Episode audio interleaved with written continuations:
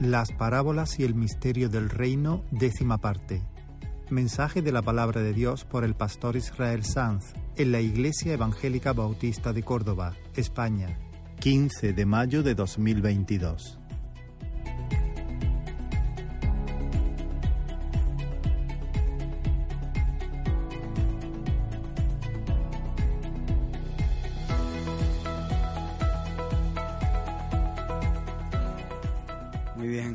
Señor. En internet circulan algunos vídeos donde aparece un, se ve como un hombre que se acerca a un animal que ha quedado atrapado en una alambrada y se acerca con unas tenazas y el animal instintivamente se pone a la defensiva porque piensa que ese hombre se va a aprovechar de su debilidad para atacarle, pero finalmente el hombre consigue librarle, cortar los, los alambres, desanclar las púas que se han quedado en la piel del animal y ese, una vez libre, pues corre hacia el bosque y se esconde en la espesura y se pierde. Y estaba pensando que es posible que aquí, aquí y ahora, haya algunas almas prisioneras en la alambrada del resentimiento. Pero aquí y ahora está el Señor. Y yo oro para que yo y este mensaje seamos como una tenaza. En realidad me da igual si son bonitas o feas, lo que quiero es que corten, que corten la alambrada, que, que por la virtud del Espíritu Santo, que con la pericia de Dios, esas cadenas, esos alambres que nos amarran a veces a una vida dolorosa, a una vida estrecha, sean cortados. Esta mañana os invito a considerar uno de los rasgos más distintivos, más singulares, más hermosos y más poderosos de la vida cristiana, del reino de Dios, y es la gracia del perdón. La gracia del perdón. Vamos a abrir la escritura en Mateo capítulo 18, versículos del 21 al 35. Tendréis el texto en pantalla, creo. Ahí está. Mateo 18, 21 al 35. Y seguimos con nuestra serie de parábolas y el misterio del reino, el reino de Dios y las enseñanzas que por medio de estas historias el Señor sembró en nuestros corazones. Dice la Escritura, leemos eh, ahí en Mateo capítulo 18, dice que entonces se le acercó Pedro y le dijo, Señor, ¿cuántas veces perdonaré a mi hermano que peque contra mí? ¿Hasta siete? Jesús le dijo, no te digo hasta siete, sino aún hasta setenta veces siete. Por lo cual el reino de los cielos es semejante a un rey que quiso hacer cuentas con sus siervos y comenzando a hacer cuentas le fue presentado uno que le debía diez mil talentos. A este, como no pudo pagar, ordenó su señor venderle y a su mujer e hijos y todo lo que tenía para que se le pagase la deuda. Entonces aquel siervo postrado le suplicaba diciendo, Señor, ten paciencia conmigo y yo te lo pagaré todo. El señor de aquel siervo, movido a misericordia, le soltó y le perdonó la deuda. Pero saliendo aquel siervo, halló a uno de sus consiervos que le debía cien denarios y haciendo de él, le ahogaba diciendo, págame lo que me debes. Entonces su consiervo, postrándose a sus pies, le rogaba diciendo, ten paciencia conmigo y yo te lo pagaré todo. Mas él no quiso sino fue y le echó en la cárcel hasta que pagase la deuda. Viendo sus consiervos lo que pasaba, se entristecieron mucho y fueron y refirieron a su señor todo lo que había pasado. Entonces, llamándole su señor, le dijo, siervo malvado, toda aquella deuda te perdoné porque me rogaste. ¿No debías tú también tener misericordia de tu consiervo como yo tuve misericordia de ti? Entonces su señor, enojado, le entregó a los verdugos hasta que pagase todo lo que le debía. Así también mi Padre Celestial hará con vosotros si no perdonáis de todo corazón cada uno a su hermano sus ofensas. Señor, nos inclinamos delante de tu palabra, reconocemos en estas escrituras la voz del Dios vivo Y te pido, te pedimos juntos que hoy hagas milagro. Haz proezas con tu brazo. la diestra del Señor hace proeza. Amén. Hermano Jesús cuenta esta parábola para ilustrar una verdad escandalosa que acaba de sembrar en el pecho del apóstol Pedro. Pedro le pregunta, Señor, ¿cuántas veces perdonaré a mi hermano que pica contra mí? ¿Hasta siete? Ahora, antes de entrar en eso, ¿por qué Pedro le hace esa pregunta al Señor? Porque el Señor ha estado enseñando qué deben hacer sus discípulos cuando en medio de la comunidad cristiana, en medio de la familia de fe, surgen las ofensas. Unos versículos antes, en el mismo capítulo 18 de Mateo, dice, si tu hermano peca contra ti, ve y repréndele estando tú y él solo. Si te oyere, has ganado a tu hermano. Mas si no te oyere, toma contigo uno o dos y sigue, ¿no? Así que de, de entrada a Pedro esto le parece muy bien. Así que si mi hermano peca, si mi hermano me ofende, tengo que hablar con él a solas. Le hago saber su pecado y si me oye y si se arrepiente, he salvado a mi, a mi hermano, he salvado también, la, he protegido la fraternidad. Pero ¿y si me lo vuelve a hacer? ¿Y si me lo vuelve a hacer otra vez? Porque hay algunos hermanos que son de coco y huevo. ¿O no? Que levanten la mano los hermanos de... No. pues tú, hermano, ¿quién va a ser? Yo, cada uno tiene su, su, historia, sus manías, su, sus taras. Pues depende del sitio donde te pongan, el de coco y huevo eres tú. O yo. ¿Y si lo volvemos a hacer? A ver, no con, no con alevosía, pero digamos que vuelvo a perdonarlo. Dos. ¿Y si lo vuelve a hacer?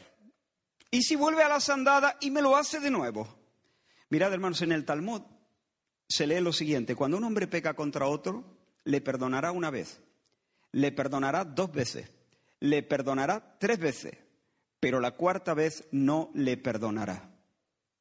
El Talmud.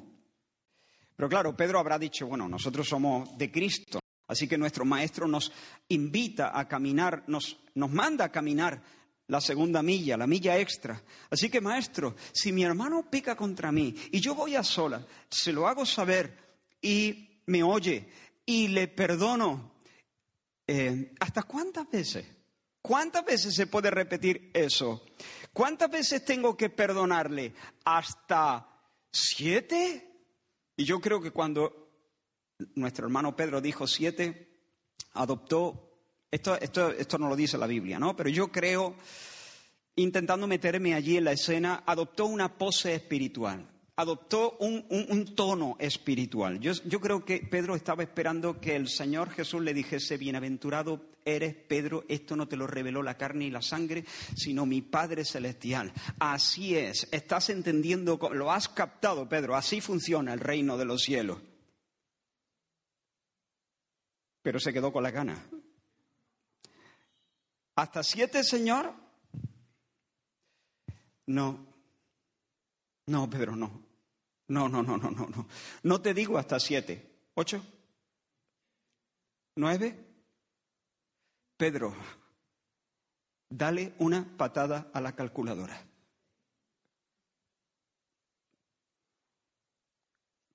No te digo hasta siete, sino hasta setenta veces siete. Y hermanos, es obvio que esta cifra no, no debe entenderse literalmente. No es que Jesús esté enseñando que debamos eh, perdonar 490 veces exactamente. Jesús con esto no está estirando el límite, está suprimiendo el límite.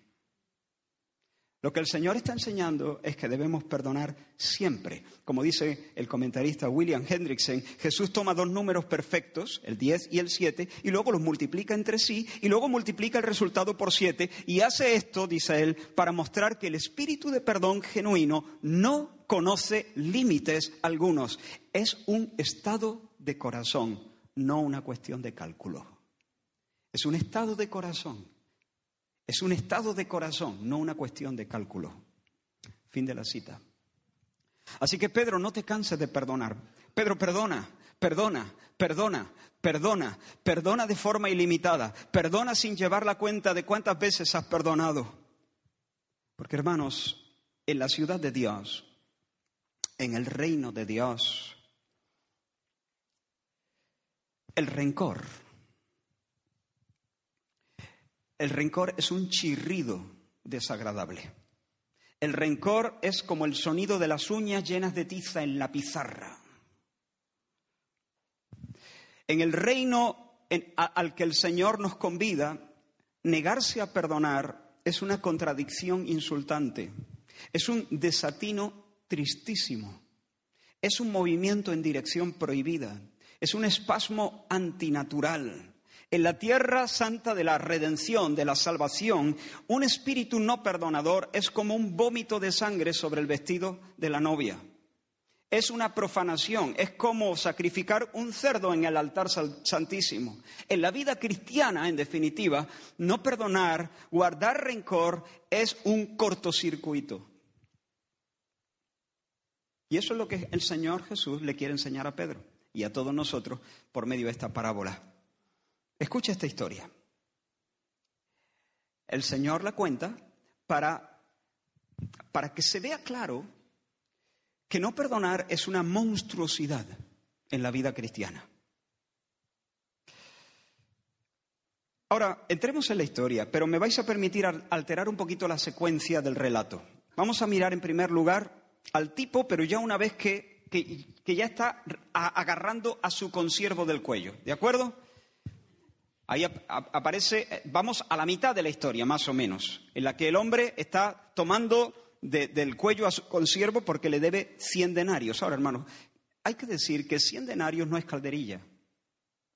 100 denarios es un monto significativo, es una deuda grande.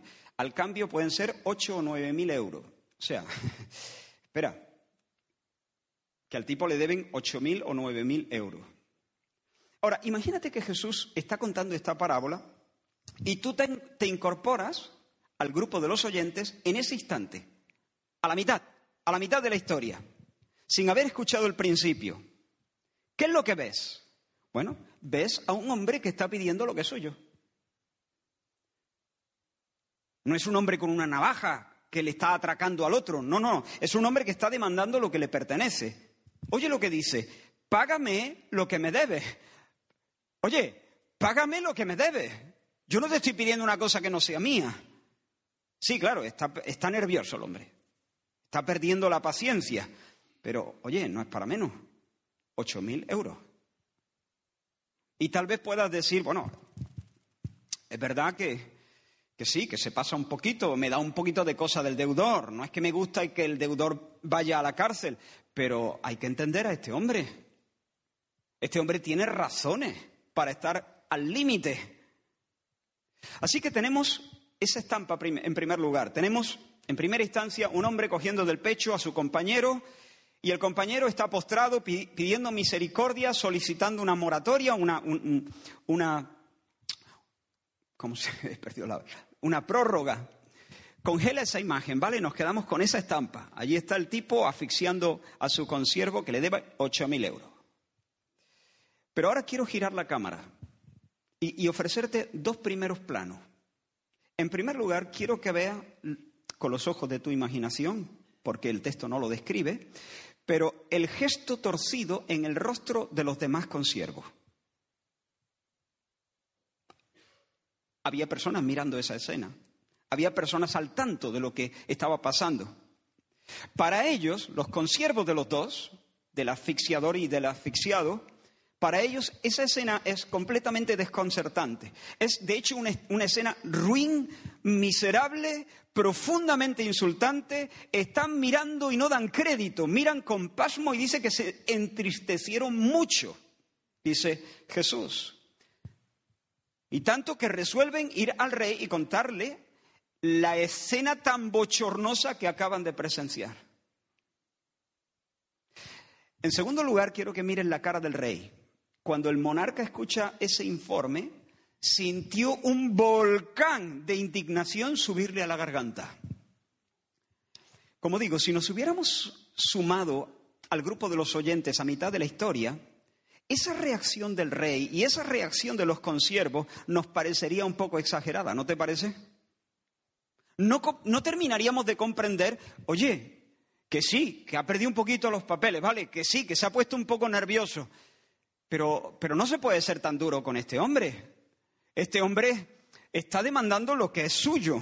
Le asiste el derecho. Vale, no tenía que haber agarrado del cuello al deudor. Se le ha ido un poquito la pinza, pero ponte, ponte en su pellejo. Cien denarios es el sueldo de cien días de trabajo duro. Estamos hablando del pan de tus hijos y con el pan de los hijos no se juega. Ahora, si yo concluyo que a, los demás, a ese rey y a, esa, y a esos consiervos les falta empatía, que ese buen hombre no merece recibir esos reproches, ¿cuál está siendo mi problema? ¿Me vais siguiendo? ¿Os he perdido? No creo, ¿no? Ah. ¿Cuál está siendo mi problema? Me falta perspectiva. Me falta perspectiva. No estoy viendo el cuadro completo. Hay una historia previa. Me he sumado a la mitad. Desconozco un acontecimiento que lo cambia todo. Ese hombre que está ahogando a su prójimo, reclamándole el pago sin dilación del dinero que le debe, acaba de ser librado de una deuda de diez mil talentos. Diez mil talentos es mucho más que cien denarios. De hecho, diez mil talentos son más o menos, no cien denarios, no 100 denarios, sino 100 millones de denarios. Esta es una cifra astronómica. Los discípulos estaban escuchando a Jesús y no, tenían ni idea del dinero que era eso. Intencionalmente esta cifra está exagerada para dar a entender que la deuda que ese hombre tenía con su monarca era una deuda impagable, imposible de saldar. Su situación era de total desespero. Y por eso el rey manda subastar todos sus bienes, vender a su mujer en el mercado de esclavos, incluir también a los hijos para empezar a recuperar algo del monto. Y ese hombre sin aire, aplastado por su miseria, se tira a los pies del monarca y pide tiempo. Ten paciencia, ten paciencia, le dice, yo te lo pagaré, ten paciencia. Y el rey lo mira. Lo mira allí suplicando lo mira completamente impotente. Lo mira sabiendo que ni aunque tuviera diez mil vidas sería capaz de pagar ni, ni siquiera la mitad de la deuda. Lo mira y pasa la miseria de ese hombre por su corazón. Eso es misericordia. Miseria y corda de, corazón es pasar por el corazón de uno la miseria del otro. Arrimársela al corazón Y entonces le dice, vete a tu casa, te perdono, no me debes nada. Pero mi señor, hacete un par de mulas, por lo menos, un terrenito que tengo. Yo sé que no es nada con respecto a la deuda. ¿Qué deuda? ¿De qué deuda me estás hablando? Entre tú y yo ya no hay ninguna deuda. Entre tú y yo ya no hay más cuentas pendientes. Te perdono, te perdono. Eres libre. Yo imagino que ese hombre, por echarle por seguir imaginando, ¿no? digo yo que lloraría, ¿no? Soltando la presión ¿no? del, momento, liberándose de toda esa tensión y salió del lugar aturdido y salió del lugar posiblemente pellizcándose para asegurarse que no estaba en un sueño y salió del lugar sintiéndose liviano como, como si hubiera renacido por, de alguna manera. Pero al poco sigue contando Jesús que tal vez de camino a casa es el hombre liberado ve al tipo que le debía los ocho mil y acelera el paso y le da alcance y ya sabemos lo que pasó. Ahora, descongela la imagen. Vuelve a darle al play. Ah, a que sí te irrita ahora. Ahora sí irrita. Ahora entendemos la tristeza tan grande de los compañeros. Ahora sí nos cuadra la ira del rey. Ahora sí nos sentimos nosotros mismos ofendidos por esa falta de, generosidad. Ahora sí podemos decir, ese hombre es un canalla, es un, es un bellaco, es un, una mala persona, es un malvado, es un ruin, es un desalmado. Ahora, hermanos, ¿cómo puede comportarse así? ¿Cómo puede comportarse así? La única explicación es que a pesar de haber sido perdonado, ese hombre no conoce la gracia. No conoce la gracia. Conoce que ya no debe diez mil talentos, eso sí lo sabe. Pero no se ve a sí mismo como alguien que ha sido agraciado. No te pierdas aquí porque esto es una clave. No se da cuenta de que lo suyo no ha sido suerte. No se da cuenta de que en su liberación no tiene ningún mérito. No se da cuenta que lo que ha sucedido es que se ha encontrado de frente con la bondad, la bondad de otro. Y si hubiera visto la bondad, si hubiera visto la hermosura de la bondad en el corazón de su rey, si hubiera contemplado el rostro de la misericordia, estaría tocado, estaría atraído, porque la misericordia es atractiva, porque la bondad es atractiva. Estaría cautivado, estaría absorto, recorrería las calles de vuelta a casa en asombro. No estaría pensando en cifras, no estaría replanteando su presupuesto, ya no debo nada, a partir de ahora me voy a... Estaría evocando la amabilidad, estaría recordando los ojos del rey, estaría recordando la sonrisa del rey, estaría sintiendo que su corazón se ha quedado ligado al corazón de su rey. Si hubiera visto el rostro de la misericordia, estaría experimentando esa alegría que cambia y ambienta la vida, llamada gratitud. La gratitud es un tipo de alegría que, que, nos conecta con la persona que nos ha hecho bien. Es un tipo de alegría que si está, te cambia. Si está, te ambienta. Si está, lo colorea todo. Cuando la gracia impacta el corazón, la gracia despierta la gratitud. Y la alegría de la, de la gratitud siempre pide campo, siempre pide, pide difundirse, siempre pide ensancharse. Si no es así, si esa alegría no es difusiva, si no se ensancha, si no pide campo, si se queda encapsulada, no es gratitud. Es otro tipo de alegría no ha habido verdadera experiencia con la gracia. Tal vez en el fondo la persona está contenta porque ya no debe, pero en el fondo desconoce, no, no, no se ubica, desconoce el valor de la deuda que había contraído. Y por lo tanto, no se da cuenta que era una cosa muy grande y por lo tanto piensa que el perdón ha sido muy, muy chico. Lo menosprecia el perdón. O tal vez en el fondo piensa que de algún modo él merece ese perdón. Lo merece. Bueno, el rey sabe que yo soy un siervo leal, quiere contar conmigo en adelante, no le voy a servir de esclavo en un país distante. Entonces, bueno, comprendo que me...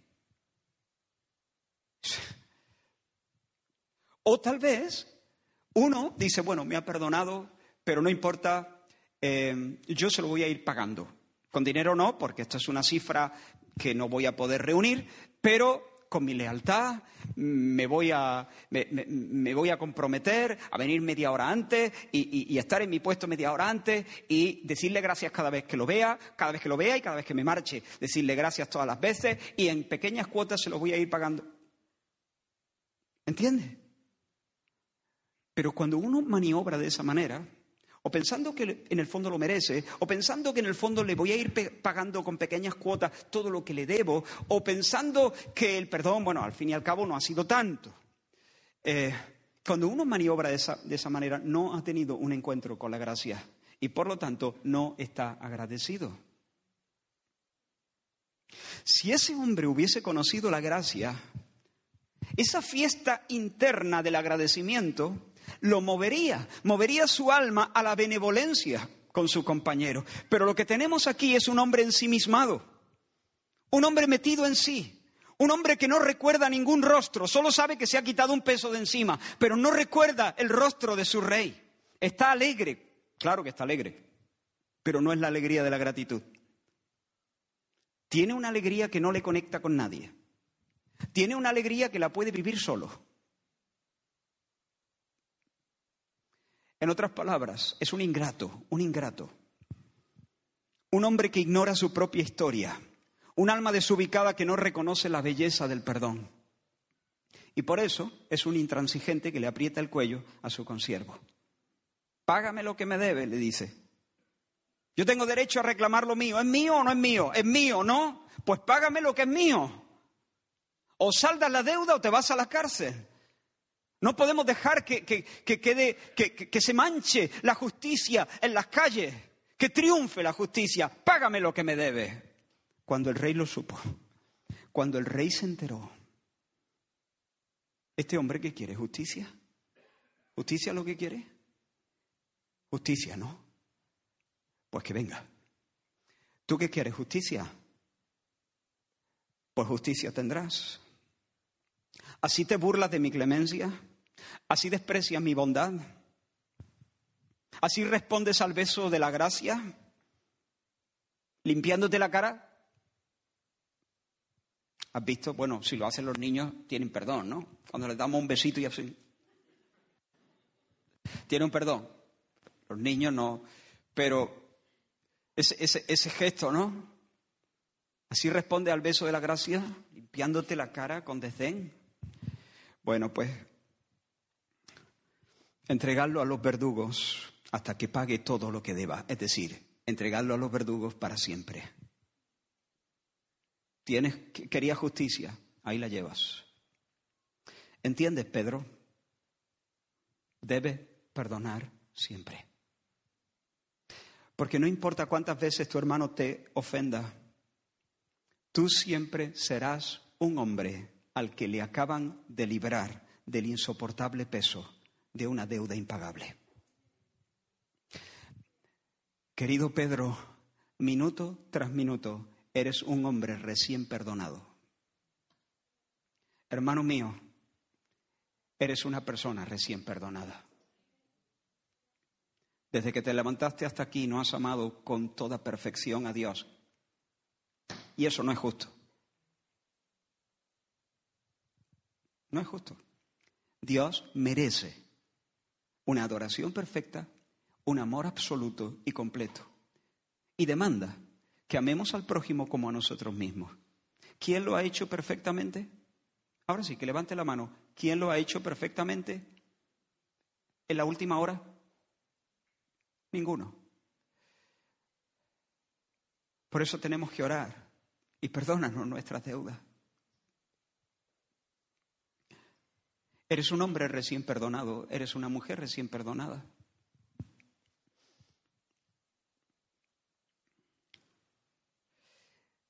Y si no perdonamos de todo corazón, somos un chirrido, un vómito de sangre, una contradicción insultante, el sonido de las uñas llenas de tiza arañando la pizarra.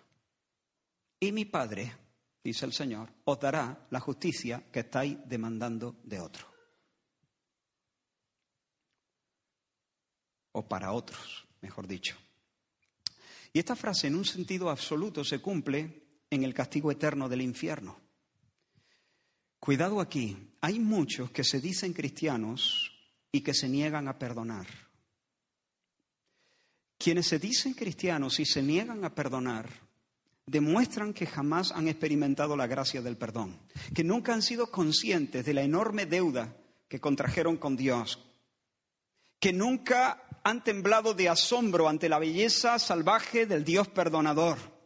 Nunca lloraron abismados por la gratuidad de la, de la misericordia divina. En otras palabras, no han sido salvos, nunca fueron salvos, no tuvieron esa experiencia. Y aunque confiesen con sus labios a Cristo, aunque con sus labios confiesen a Cristo, en realidad están muy lejos de Él. Su negativa a perdonar es la evidencia de que no han conocido el abrazo del Señor. Pero hermanos, esta, esta, esta advertencia también se cumple en cierta medida en la vida cristiana, aún en los salvos. Aún en la vida cristiana, esto de que el Padre nos entregará a los verdugos, por así decirlo, por así decirlo, Aún en la vida cristiana, siendo salvos, podemos experimentar ciertos tormentos si nos negamos a perdonar. Porque cuando nos negamos a perdonar, las arterias, por así decirlo, de nuestro cuerpo se endurecen. Los, los cauces por los que nos vienen las consolaciones de Dios se estrechan y quedamos en manos de tristezas y opresiones. Y el diablo puede ganar muchas victorias en nuestras vidas. Así que Pedro, escúchame por amor de tu alma. Hermano mío, escúchame 70 veces 7. Siempre. Perdona. Sigue perdonando. Perdona una vez más. Ahora, hermanos, todos tenemos gente que nos debe algo. No estoy hablando ahora de dinero. A lo mejor te deben dinero a ti. Pero no estoy hablando solo de dinero. Ojalá solo te deban dinero. Tal vez alguien te ha criticado injusta y duramente. Ha hecho comentarios que en realidad han pintado una caricatura de lo que tú eres. Ese no eres tú. Ha mezclado un poco de verdad con un poco de mentira y te ha deformado delante de los ojos de los demás. ¿Qué precio tiene el buen nombre? ¿Cuántos denarios? ¿Cuántos denarios la buena fama? O tal vez algunos sienten que su cónyuge, con su actitud, le está robando algunos sueños, le está avinagrando el viaje.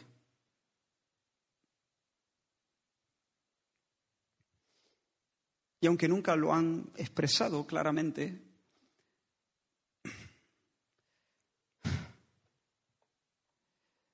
por dentro dicen, vaya tela, esto no, esto no era lo que yo, vaya tela. Hay padres resentidos con sus hijos porque no reciben de ellos la honra que debieran estar dándoles por ser sus padres y por ser unos buenos padres. Hay hijos resentidos con sus padres.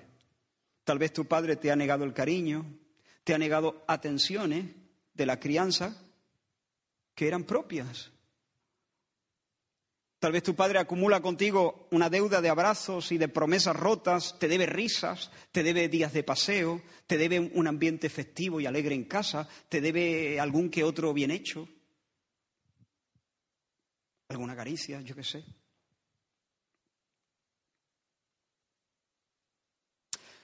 Así que el padre le debe al hijo, el hijo le debe al padre, los cónyuges acumulan deudas también mientras transitan la vida, el hermano está en deuda con el hermano. Y es posible, yo, soy consciente que es posible que aquí delante de mí yo tenga personas que han sido obscenamente estafadas,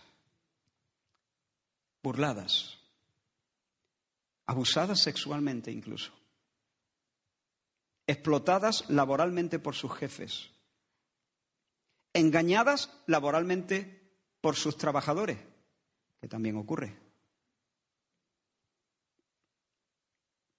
Porque no explotan los jefes, ni explotan los trabajadores, explotan las personas. Algunos son jefes y otros son trabajadores. Es posible que tenga aquí algunos chicos acosados, intimidados por algún matón de barrio en su instituto, en su colegio. De alguna o de otra manera, seguro que tengo personas que antes o después, en algún punto, han sido tratadas mal, maltratadas. Todos, en algún punto, en un momento dado, somos acreedores y estrictamente hablando tenemos derecho a que se salden esas deudas. Hay personas que nos deben. No estamos pidiendo una cosa que no sea nuestra. Estamos pidiendo lo nuestro. Y algunas de esas deudas son grandes. Y es posible que tenga también personas delante de mí, como he dicho al principio, que estén atrapadas en esas alambradas del resentimiento y que estén agarrando del cuello a sus deudores. ¿Y cómo, solemos agarrar del cuello a los deudores? A los que sentimos que nos deben. Quizá algunos lo hacen vengándose, lo hacen de una manera vehemente, ojo por ojo, diente por diente. Al insulto, insulto. Al abuso, pues yo abuso de ti. Tú me traicionas, te traiciono yo. O a lo mejor no se sienten tan fuertes, pero entonces por detrás emprenden una campaña de desprestigio contra la persona que les ha herido. No, no la encaran directamente, pero la critican y con críticas por la espalda arruinan su reputación. Otros tal vez se agarran del cuello de, de su deudor, no contraatacando y devolviendo el golpe, pero tal vez reteniendo el servicio, retirando el amor, retirando la palabra, negando el saludo, mostrándose fríos, mostrando indiferencia, pasando del otro. Y de esa manera, regalándole al otro el silencio frío, la mirada desdeñosa. Ah,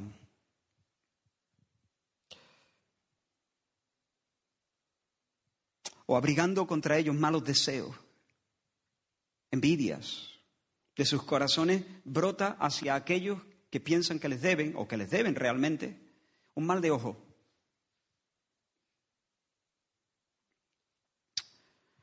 Otros asfixian a, los deudores lamiéndose las heridas a la vista de ellos, para recordarles constantemente el daño sufrido, hacerles ver que les deben una que siempre, por siempre, por los siglos, estarán en deuda con ellos, que deben seguir ganándose el derecho a ser, a, ser perdonados, que, que por siempre serán sus esclavos emocionales, porque un día en el pasado les hicieron tanto daño que aún permanecen inválidos. Y entonces muestro, saco a pasear una vez más las heridas para que sepa y te quede claro que fuiste tú el que las hiciste y que por lo tanto siempre debes estar aquí, a mis pies, pidiéndome perdón y ganándote el derecho a que te mire. Son maneras de ahorcar, devolver el golpe, sembrar distancia. Eh, hacer una exhibición morbosa de las heridas, dar pena, ¿no?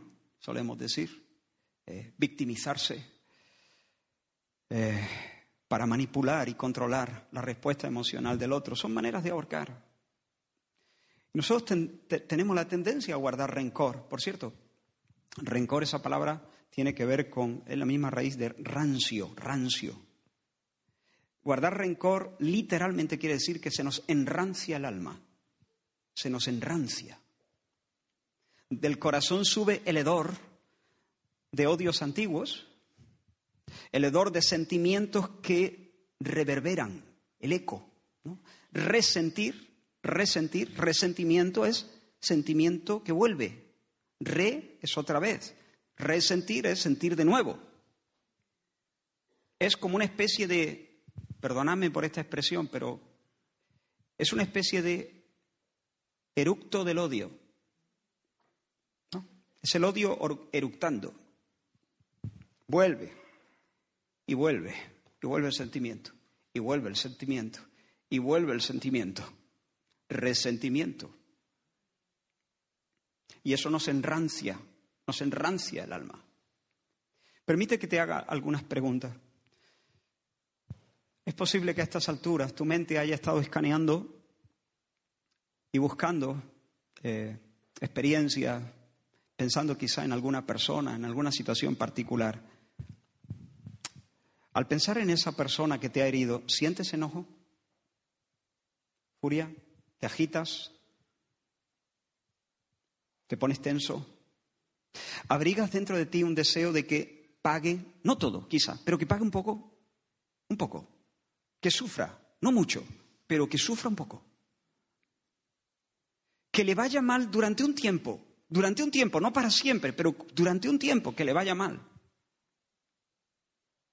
Ahora, quiero abrir un paréntesis aquí. A veces los mismos padres puedan pueden decir de su propio hijo, sin que haya resentimiento hacia él, no, no, está bien, está bien, déjalo así, déjalo que se las apañe, porque porque quiero que aprenda. Eso es una cosa, yo no estoy diciendo eso.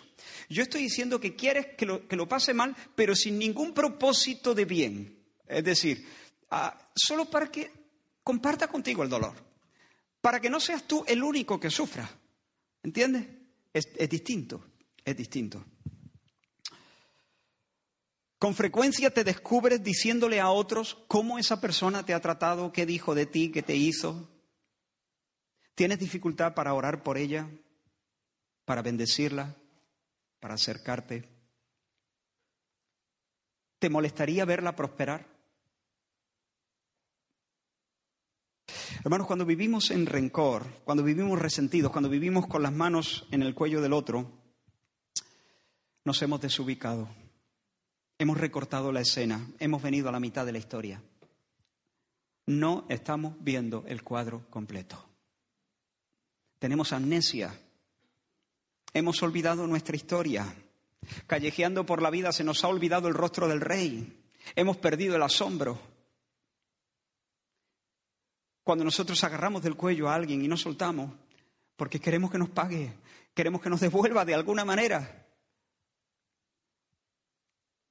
nos hemos desubicado por completo. Y me pregunto qué pensarán los ángeles desde su perspectiva. A ver, yo no estoy diciendo que esos consiervos representan en la parábola a los ángeles, no estoy diciendo eso. Pero sí estoy diciendo que hay un mundo espiritual que observa el drama de la redención. Sí estoy diciendo que hay ángeles que desde su perspectiva, claro, ellos no tienen la mirada como la de Dios, no conocen todas las cosas, pero sí conocen, sí conocen la cantera de la que el Señor nos ha sacado. Sí han bailado de gozo al oír de labios del Señor decirnos, te perdono. ¿Qué pensarán los ángeles cuando nos ven fruncir el ceño y repasar en nuestra mente otra vez la lista de agravios y coger del cuello a nuestro compañero? ¿Qué pensarán?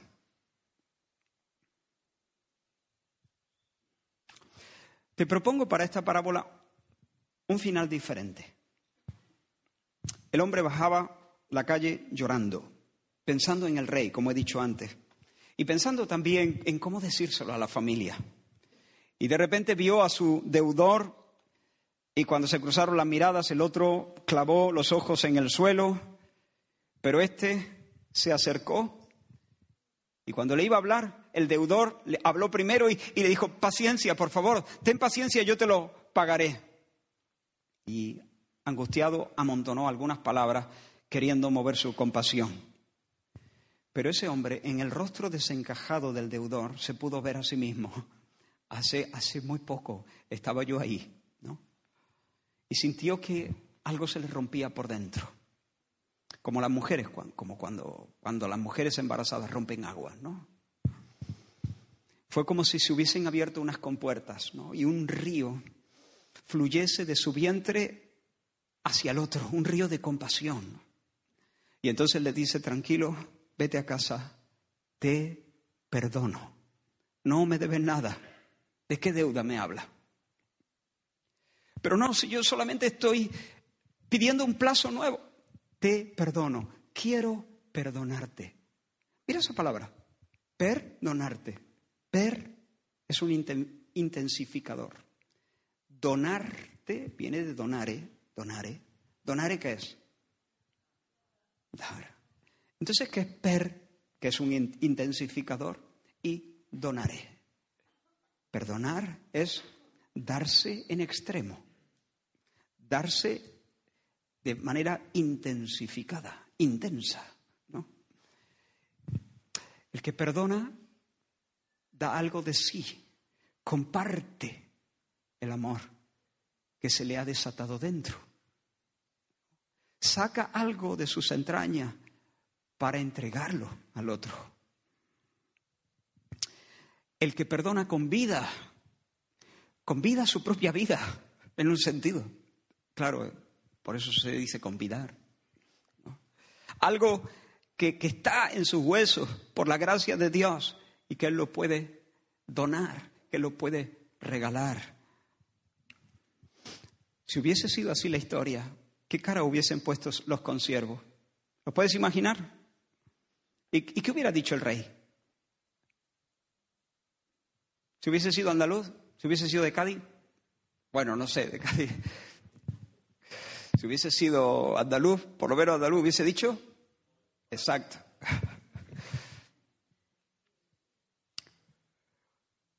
yo creo que se hubiese marcado un baile ese rey, ¿no? Porque hubiese dicho, sí, señor, ha entendido, ha entendido, es consciente de lo que ha pasado hace un rato, lo aprecia, está conmovido. Y, y, desde el asombro está queriéndose sumar a la fiesta de la misericordia, replicando la bondad, replicando la bondad. Oh, hermanos, que esa sea nuestra historia. Que el Señor pueda hablar así de nosotros. Perdona de todo corazón. Dice la Escritura, vestidos pues como escogidos de Dios, santos y amados, santos y amados, amados, ahí hay una clave, amados, amados, de vestidos como de entrañable misericordia, de benignidad, de humildad, de mansedumbre, de paciencia, soportándoos unos a otros y perdonándoos unos a otros si alguno tuviere queja contra otro. De la manera que Cristo os perdonó, así también hacedlo vosotros. Colosenses 3, versículos 12 y 13. Y el apóstol Pablo en Efesios capítulo 4 dice, y no contristéis al Espíritu Santo de Dios con el cual fuisteis sellados para el día de la redención. Quítense de vosotros toda amargura, enojo, ira, gritería y maledicencia y toda malicia. Antes sed benignos unos con otros, misericordiosos, perdonándoos unos a otros, como Dios también os perdonó a vosotros en Cristo. Ahora, hermanos, en la última parte de este mensaje, quiero,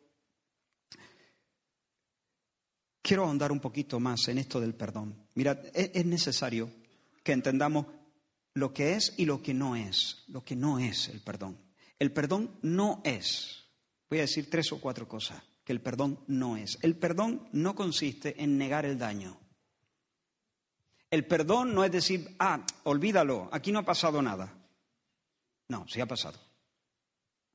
El que perdona no cierra los ojos ante el mal. De hecho, uno puede perdonar y al mismo tiempo considerar los hechos y sentir una profunda e intensa indignación. No venganza hacia la persona, pero sí indignación ante el mal. Perdonar no es ignorar el mal. Meter bajo la alfombra las injusticias y los desprecios recibidos no es perdonar, es camuflar, es esconder. Hay quienes lo hacen porque sobre todas las cosas aman la paz, quieren armonía, no quieren que las cosas... Y entonces lo que hacen es que, que desvían, desvían las cosas, las meten debajo de la alfombra, las esconden, las, las ocultan. ¿Y sabes qué pasa cuando uno hace eso? Que tarde o temprano aflora la basura. Y ahora es mucho más complicado de tratar que si se hubiese tratado a tiempo, porque ha criado gusano. Porque aunque uno diga que no, se enrancia el alma, se enrancia. Así que perdonar no es negar el daño. En segundo lugar, perdonar no es decirte perdono. ¿Ya lo has perdonado? Sí, le dije te perdono. Bueno, eso está muy bien que le hayas dicho te perdono, pero perdonar es más que una declaración que pudiera ser una declaración fría, formal de labios y ortopédica. Perdonar es más. En tercer lugar, perdonar no es olvidar en un sentido absoluto. Se olvida, cuando se perdona, se olvida en el sentido de que nunca más se va a recordar contra el ofensor lo ocurrido. Pero la memoria sigue funcionando. La memoria sigue recordando el episodio, ¿entiendes? Porque hay algunos que se confunden. Bueno, a mí no se me ha olvidado, yo lo recuerdo como si fuese ayer. Ya, porque tienes buena memoria.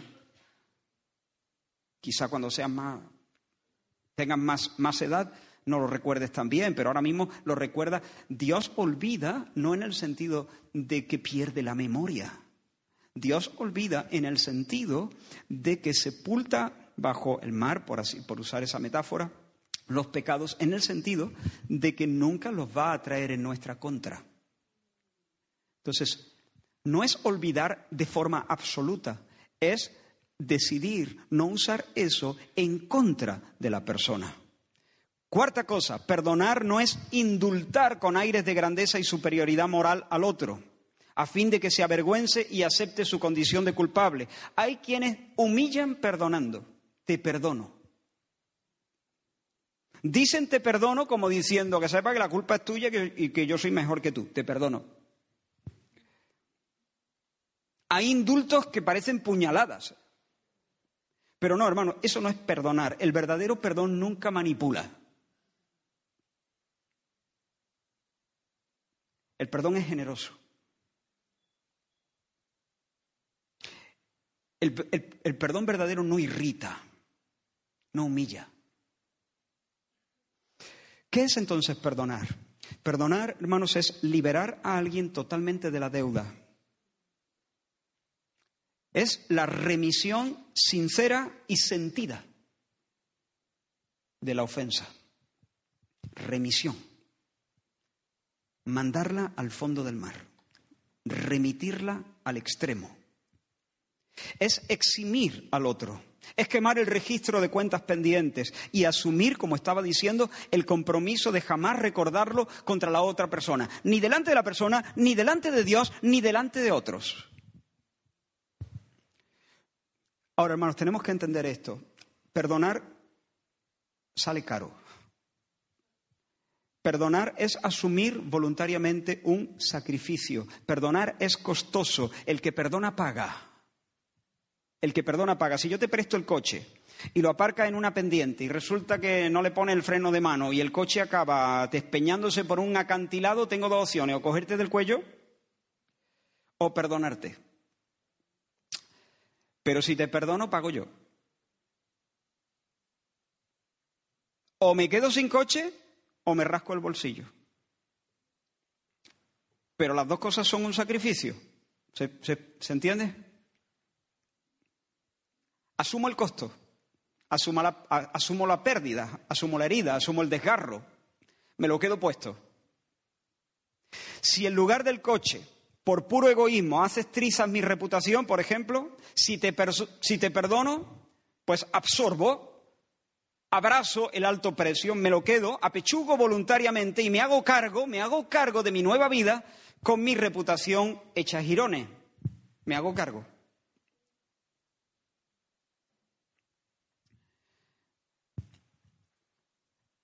Es caro el perdón. El que perdona paga. Ahora, ¿cómo sé que he perdonado? Pues hermanos, he perdonado cuando puedo recordar el daño y a pesar de todo, a pesar de que todavía puede ser que escueza, experimento una benevolente inclinación hacia la persona que me ha herido. Le deseo el bien. Mi corazón está inclinado para desearle el bien.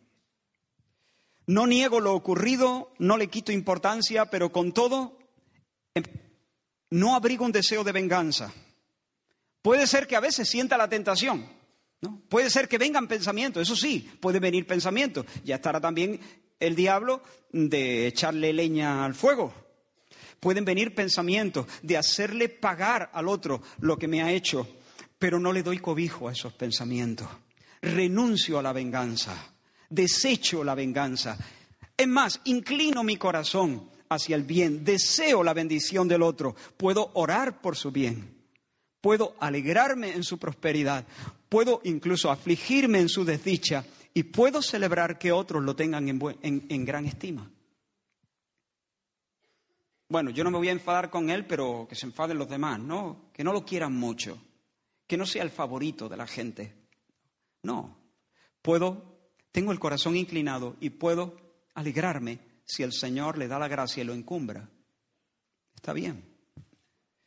Y no solo eso, estoy dispuesto a ayudarle de manera práctica si Dios me concede esa oportunidad. Y no solo eso, sino que deseo restaurar la relación. Es verdad que a veces por el daño sufrido se requiere un proceso, pero en el horizonte tengo en mi vista ese día donde se rehabilite la relación. No echo sobre el otro un manto de indiferencia y me aíslo para siempre de él y levanto un muro. Pero llegando al final quiero terminar preguntando, ¿cómo puedo perdonar? ¿Cómo puedo perdonar? Tres cosas. Recordando. Recordando. Recordando que la ofensa Sí, pero la ofensa tuya, recordando tu historia, quitando la lupa de la ofensa y abriendo el campo de visión, dando dos pasos más para dos pasos hacia detrás para que puedas ver el cuadro completo. Hace un rato hemos cantado recordaré aquella cruz, ¿no? Recordaré aquella cruz donde sangró y murió Jesús, heridas que por mí sufrió crucificado Salvador. Eso es recordando, recordaré aquella cruz, recordando, recordando que Dios no barrió nuestro pecado bajo la alfombra, recordando que en Cristo se hizo cargo de él, recordando que asumió la deuda y la saldó, soportando los horrores del infierno sobre el Calvario y muriendo en soledad y en desnudez, recordando. Así que hermanos, recuerda, recuerda la cruz, recuerda tu historia, date un golpecito, que se te vaya la amnesia. Y no salgas de ahí hasta que, además de ver la culpa removida, además de ver tu pecado perdonado, veas el rostro de la misericordia, el rostro de la misericordia. Contempla el sacrificio de Cristo hasta que puedas decir cuán bueno es el Señor. Mira, hasta que puedas decir, mi pecado ha sido perdonado, pero si eso es lo único que puedes decir, todavía no, todavía no.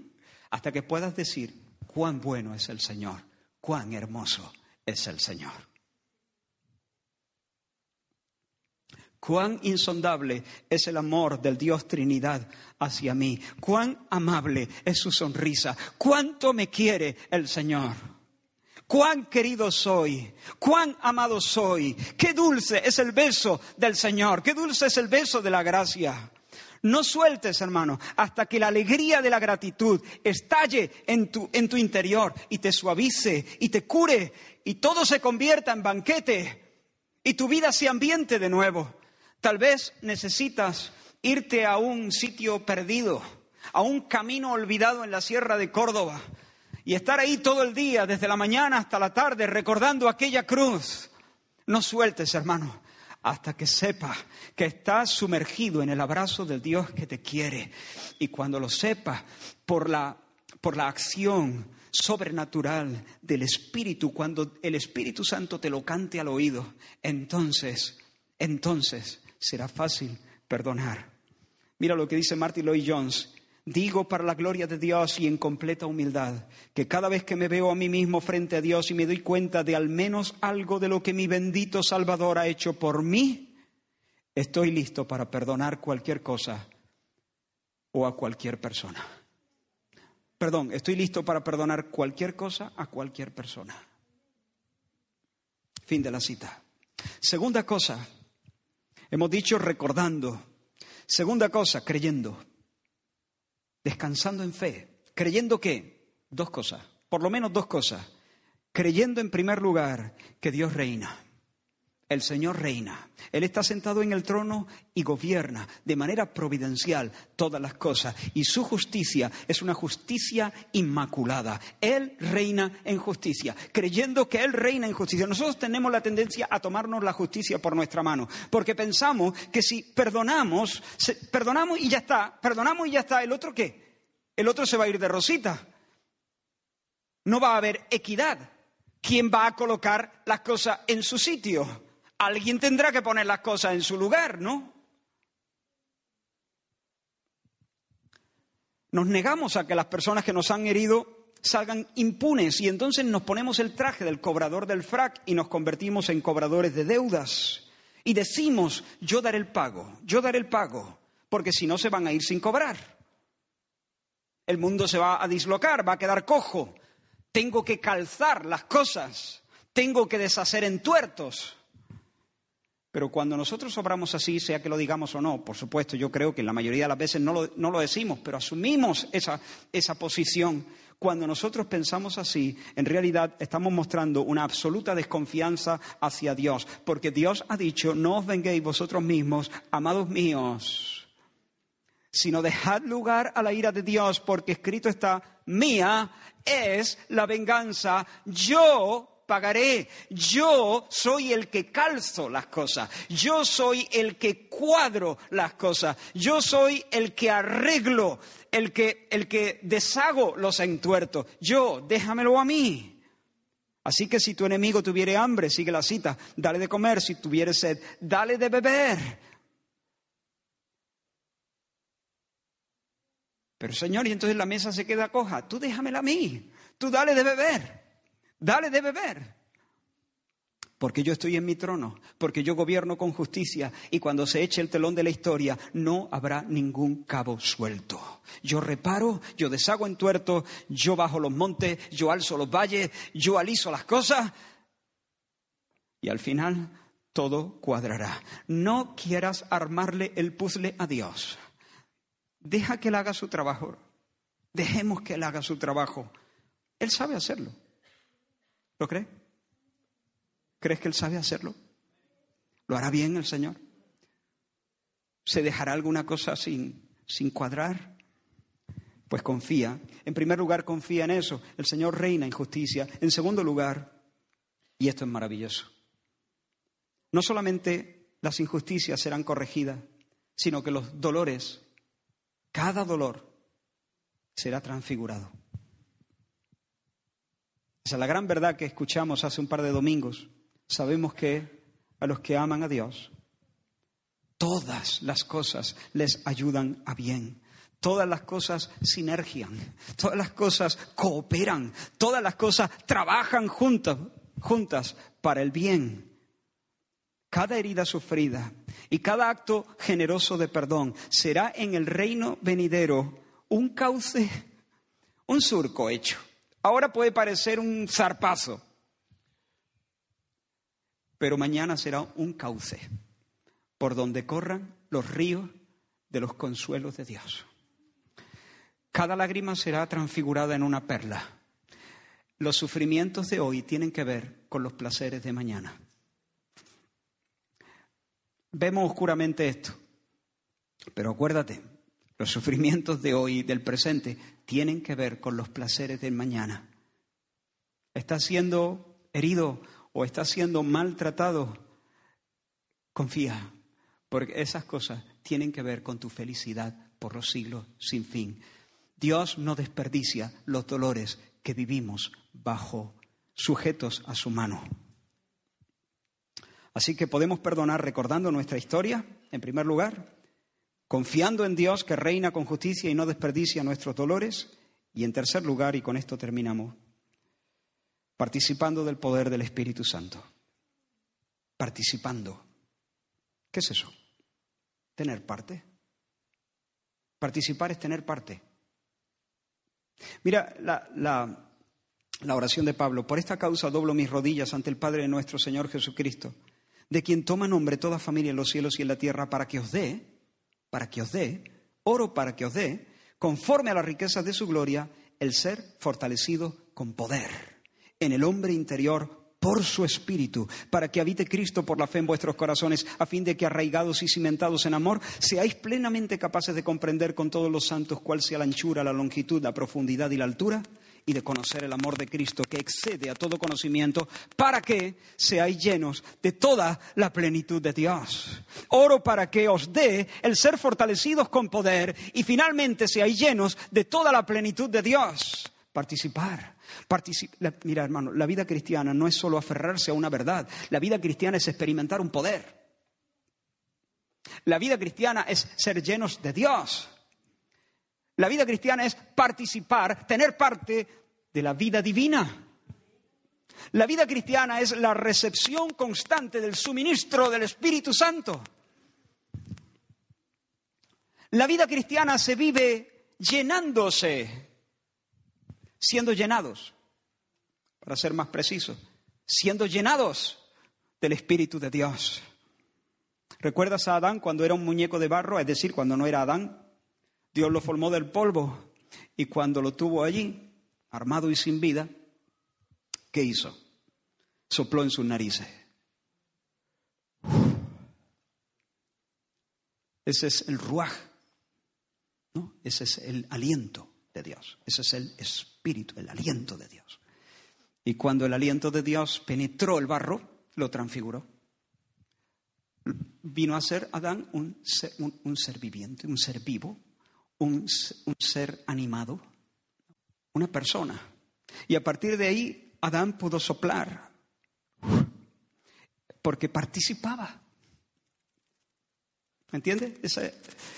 participaba. y pudo ponerle nombre a los animales.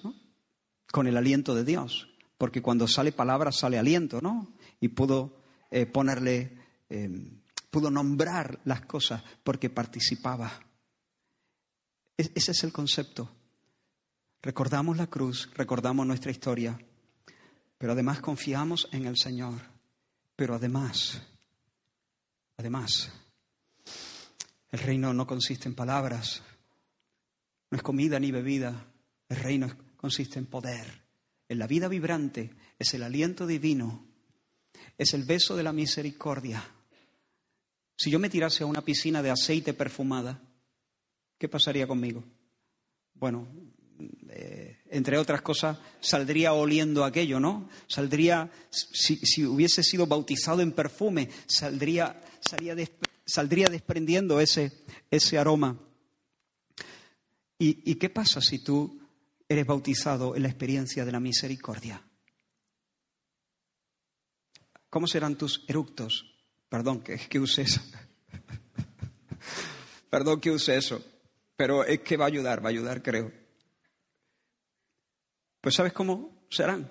Te perdono. Te perdono. Porque participamos. Participamos. Recibimos el aliento, recibimos el soplo y soplamos.